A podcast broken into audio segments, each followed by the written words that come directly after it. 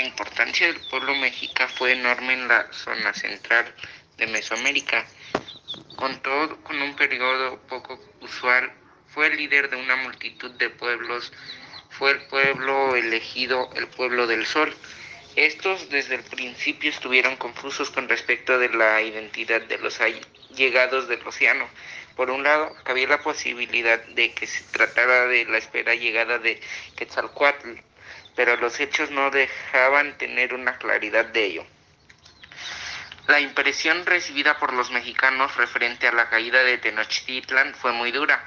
En estos se plasma la enorme contradicción contradicción ideológica que significó para ellos la destrucción de sus dioses y la muerte de estos era algo prácticamente impensable para los elegidos.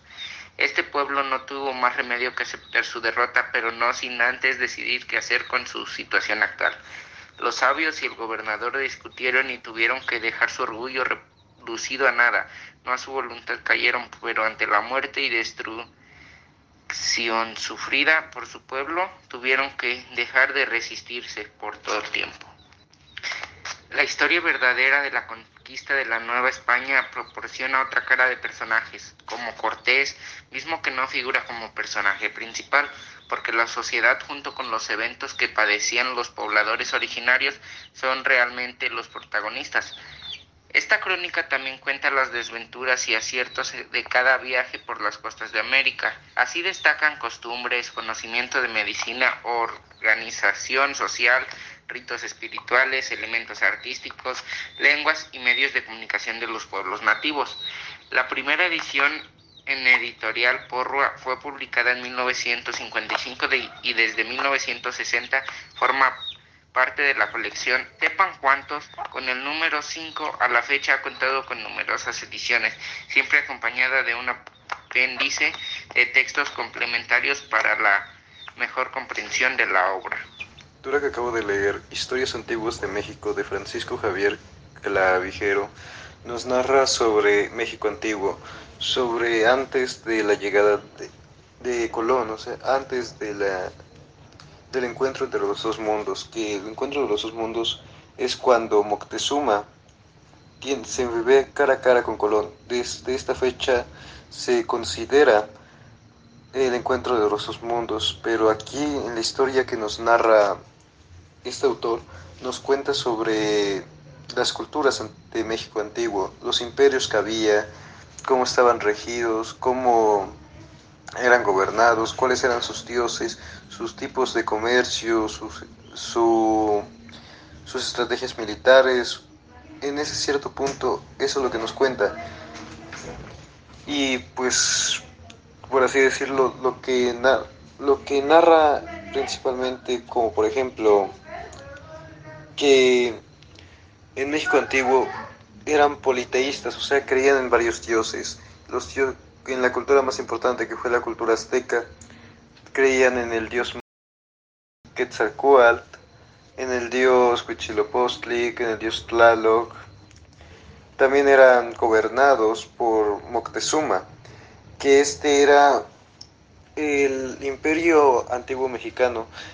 Era un, eran imperios prácticamente monarcas, no, no eran elegidos, dependiendo de la familia, era como podían gobernar. Si no venían de una familia real, no podían gobernar. Y esto provocó que entre los imperios de la región se hicieran matrimonios, matrimonios para poder tener cultura, poder expandirse y tener culturas de mayor tamaño y de una forma políticamente correcto y que hubiera menos traiciones. La parte de la lectura Visión de los Vencidos de Miguel León Portilla nos narra los sucesos que vivieron los pueblos indígenas desde, que la llegada de los españoles hasta la conquista de Tenochtitlan, la cual, pues ya se sabe, fue cuando los españoles, bueno, los extranjeros invadieron y se apoderaron del territorio americano que bueno, en ese tiempo no era llamado territorio americano, ni siquiera sabían que era un nuevo territorio. Pero fueron destruidos por completo. En este libro nos, nos narran, bueno, el autor nos narra toda su investigación sobre lo que encontró, las recopilaciones que pudo hacer para podernos presentar una, una visión más completa y muy bien estructurada de cómo era, el, cómo fue que las culturas vivieron esto, cómo fue que las culturas vivieron, vivieron cómo ser sometidas, cómo lo sometieron a una diferente religión, a, una un diferente gobierno, una diferente estructura política, de vida, de campo, de todo.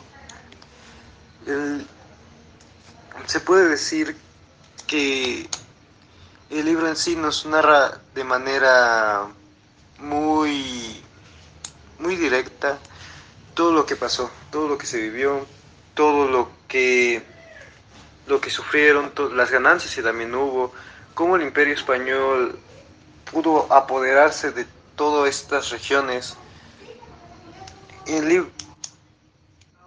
Diez años antes de la llegada de los españoles a las costas de Veracruz se mostraron distintos presagios en el cielo. El primer presagio fue espigas de fuego. El segundo presagio, en México la casa de Huitzilopochtli se incendió. El tercer presagio, templos destruidos por rayos. El cuarto presagio, el agua se levantó como una ola y destruyó casas. El quinto presagio, muchas veces escuchaba una mujer llorando por sus hijos. El sexto presagio, personas de prisa y en guerra unas con otras. El séptimo presagio, se mostraban hombres deformes, personas monstruosas, de dos cabezas y un solo cuerpo. ¿Quiénes hicieron la conquista? Los españoles al mando de Hernán Cortés. ¿Quiénes fueron conquistados? El imperio mexica. ¿Cómo se dio la conquista de Tenochtitlan en una, en una larga batalla por parte de los españoles y el imperio mexica? El sometimiento del imperio mexica se dio gracias a que Cuauhtémoc, quien por su propia voluntad se entregó a los españoles. ¿Había unidad en las culturas mesoamericanas? Sí. La conquista de México era inevitable.